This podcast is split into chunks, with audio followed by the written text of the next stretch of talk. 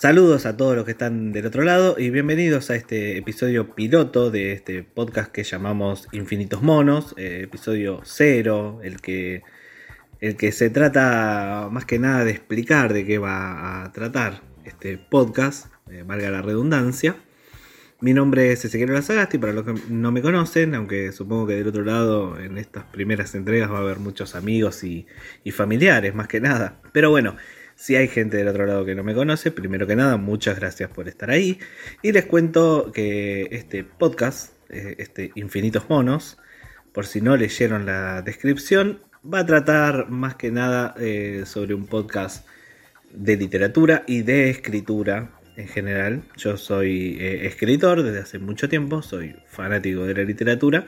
No soy una palabra, no me considero una palabra autorizada, pero me pareció un movimiento natural eh, pasar eh, esta columna, que básicamente esto comenzó como una columna en el programa Flor de Idea, que sale por Espacio Fabric, que también la recomiendo que lo vayan a escuchar porque está, espectacular. Pero bueno, me pareció buenísimo llevar esa columna semanal también a este formato podcast y hablar un poco de literatura y, escritura, que es lo que a mí tanto me gusta, entre muchas otras cosas, pero creo que la literatura y la escritura es básicamente el motor de, mi vida.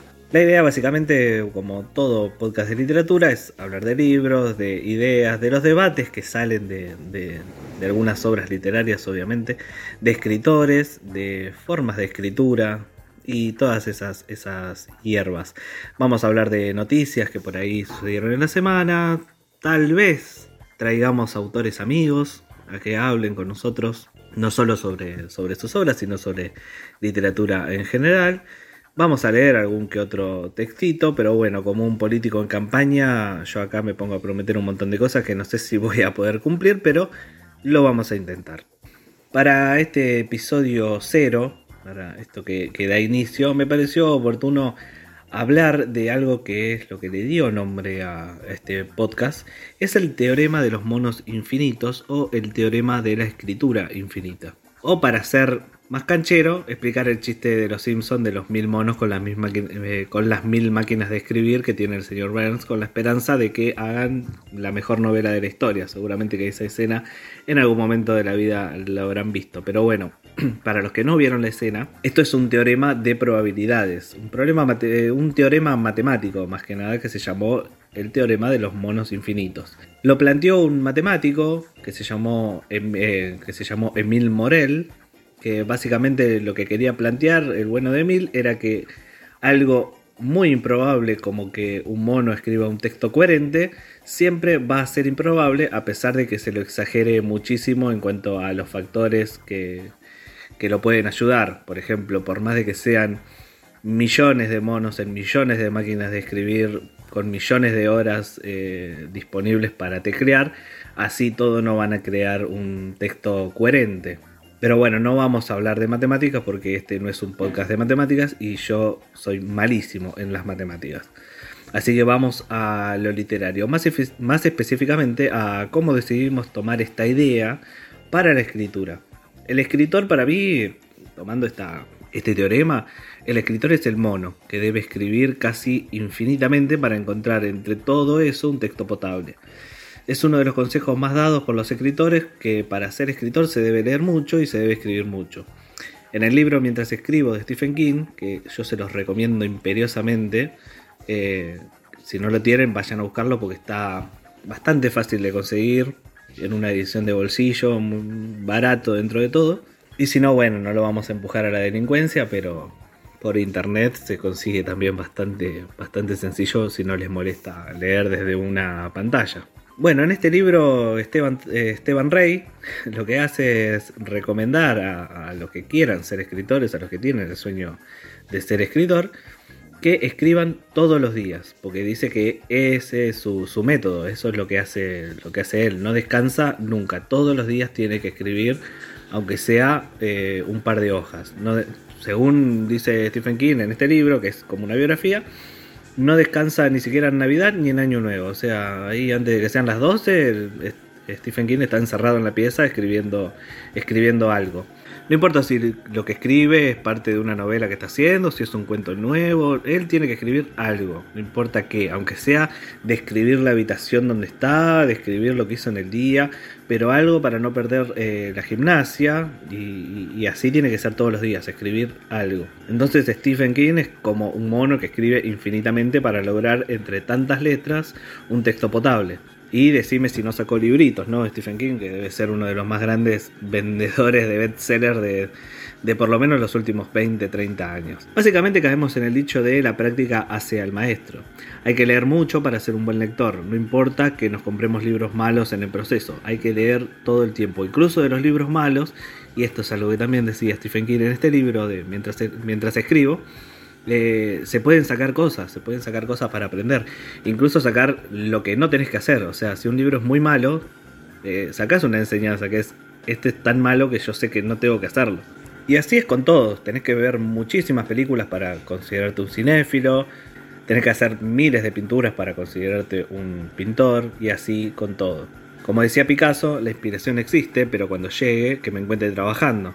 Otro dicho que también me viene justo al pie para, describir esta situación era lo que decía Ernest Hemingway, decía que la papelera es el primer mueble en la habitación de un escritor. O sea, dando a entender de que uno va a tirar más eh, textos de los que en realidad guarda. Esto es muy importante y acá ya nos ponemos a hablar más desde el plano de la creación literaria más que solamente de la apreciación lectora. Eh, el escritor tiene que borrar mucho, eliminar mucho, no podés enamorarte de una idea por, más que te encante, si la idea no va hay que eliminarlo, por eso de, de 10.000 cuentos que uno hace, eh, por ahí solamente una, una, docena le quedarán como, como los que de verdad son, son publicables, a pesar de que tires un montón que decís tenían potencial ya para ir cerrando este piloto que se hizo más largo de lo que esperaba, eh, porque la idea es, esa, que este podcast no sea tan largo, no sea de una hora, salvo los episodios que por ahí eh, venga algún amigo o amiga a hablar, que sean episodios cortos, eh, donde se desarrolla una, temática de por medio, que lo puedas escuchar en el viaje en colectivo al trabajo o volviendo a casa. la, idea, la idea es esa, que no nos extendamos tanto. Pero bueno, también eso puede, puede cambiar. Así que, como decía, el tema del mono infinito, o más bien la escritura infinita, fue tomado por, por varios autores. Bueno, no quería cerrar sin decir que este tema del mono infinito, o más bien de la escritura infinita, no es algo que yo estoy descubriendo ahora eh, y dándoselo a conocer. Seguramente, tal vez del otro lado eh, que están escuchando, conocen el teorema de, de los monos infinitos o la escritura infinita. Pero bueno, me parece interesante también que hubo varios autores eh, que, tomaron esta idea y la usaron para, para escribir. Por ejemplo, Jorge Luis Borges, que escribió un cuento, el cuento llamado La Biblioteca de Babel, porque el teorema de los monos infinitos tiene todo lo que Borges quiere, tiene infinitos, tiene escritura, tiene bibliotecas, tiene todo lo que lo que le encanta no sé si les voy a, hacer un spoiler, pero no, no quiero hacer un spoiler, así que les recomiendo mucho que lo lean porque el cuento es espectacular, como casi todas las obras del bueno de Jorge Luis.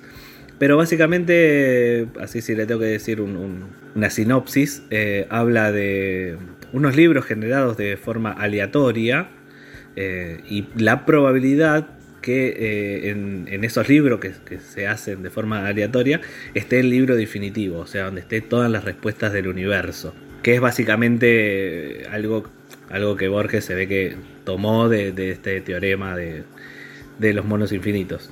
Hay otro cuento que se llama eh, Lógica Inflexible, de un escritor que lo publicó en el New York Times y se llama, eh, llamado Russell Maloney Tal vez no tiene la misma calidad sesuda del cuento de Borges, pero me parece más divertido por cómo encara el teorema. Y bueno, voy a leerles un fragmentito, ya que estamos, vamos a completar el capítulo con la lectura, por lo menos parcial, de, de un cuento de un autor que capaz que no es tan conocido. Nueve semanas después, una noche de invierno, el señor Bainbridge estaba sentado en su estudio con su amigo Shane Mashard, profesor asistente de matemática de New Haven, Estaba claramente nervioso cuando se sirvió una bebida y dijo, Mayard, te pedí que vinieras aquí. Eh, ¿Quieres brandy? ¿Un cigarro? Bueno, te pedí que vinieras por una razón en particular. ¿Recuerdas que te escribí hace algún tiempo para pedir tu opinión de, de cierta hipótesis o suposición matemática? Sí, dijo el profesor Maillard enérgicamente, lo recuerdo perfectamente, sobre los seis chimpancés y los libros del Museo Británico. Y le dije que era una popularización perfectamente sólida de un principio conocido por todos los escolares que habían estudiado la ciencia de las probabilidades. Precisamente, dijo el señor Bainbridge. Bueno, Maillard, he tomado una decisión. No fue difícil para mí porque a pesar de que ese tipo de la Casa Blanca ha podido dar algo todos los años al Museo de Historia Natural y naturalmente se alegraron de complacerme y después de todo la única contribución que un Leo puede hacer al proceso de, la ciencia es ayudar con, con, la monotonía del experimento. Eh, eh, bueno, en resumen yo supongo que está tratando de decirme que ha conseguido seis chimpancés y los ha puesto a trabajar en máquinas de escribir para ver si eventualmente escribían todos los libros del Museo Británico. ¿Es eso? Sí, eso es todo, dijo el señor Bainbridge. ¿Qué mente tienes, Mayard? Seis buenos machos jóvenes, en perfectas condiciones. Tenía un, supongo que lo llamaría dormitorio, construido en la parte trasera del establo. Las máquinas de escribir están en el invernadero. Allí adentro es luminoso y aireado. Y saqué la mayoría de las plantas. El señor Nord, el dueño del circo, me permitió amablemente contratar a uno de sus mejores hombres para criar animales. En realidad, no fue ningún problema. El profesor Maillard sonrió con indulgencia. Después de todo, tal cosa no es inaudita, dijo. Creo recordar que un hombre en alguna universidad puso a sus estudiantes de posgrado a trabajar tirando monedas para ver si salía cara y cruz el mismo número de veces. Por supuesto que lo hicieron. El señor Bainbridge miró a su amigo en forma extraña. Entonces, ¿crees que tal principio de la ciencia de las probabilidades se mantendrá bajo una prueba real? Ciertamente. Será mejor que lo veas por ti mismo. El señor Bainbridge condujo al profesor Maillard de escaleras abajo a lo largo de un pasillo, a través de una sala de música en desuso y hasta un gran invernadero. El centro del piso había sido despejado de plantas y estaba ocupado por una hilera de seis mesas de máquina de escribir, cada una de las cuales sostenía una máquina encapuchada. A la izquierda de cada máquina de escribir había un, una ordenada pila de papel de copia amarillo. Había cestas de basura vacía debajo de la mesa. Las sillas eran del tipo sin acolchado y con respaldo de muelles que prefieren los taquígrafos experimentados. Un gran racimo de plátanos maduros colgaba de un rincón y en otro había un enfriador de agua y un estante de tazas Lily. Seis montones de textos mecanografiados, cada uno de delante del profesor Mayor. Esta es la salida a la fecha del chimpancé A, conocido como Bill, dijo, dijo simplemente el señor Bainbridge. Oliver Twist, de Charlie Dickens, dijo el profesor Maillard. Leyó la primera y la segunda página del manuscrito, y luego lo hojeó febrilmente hasta el final.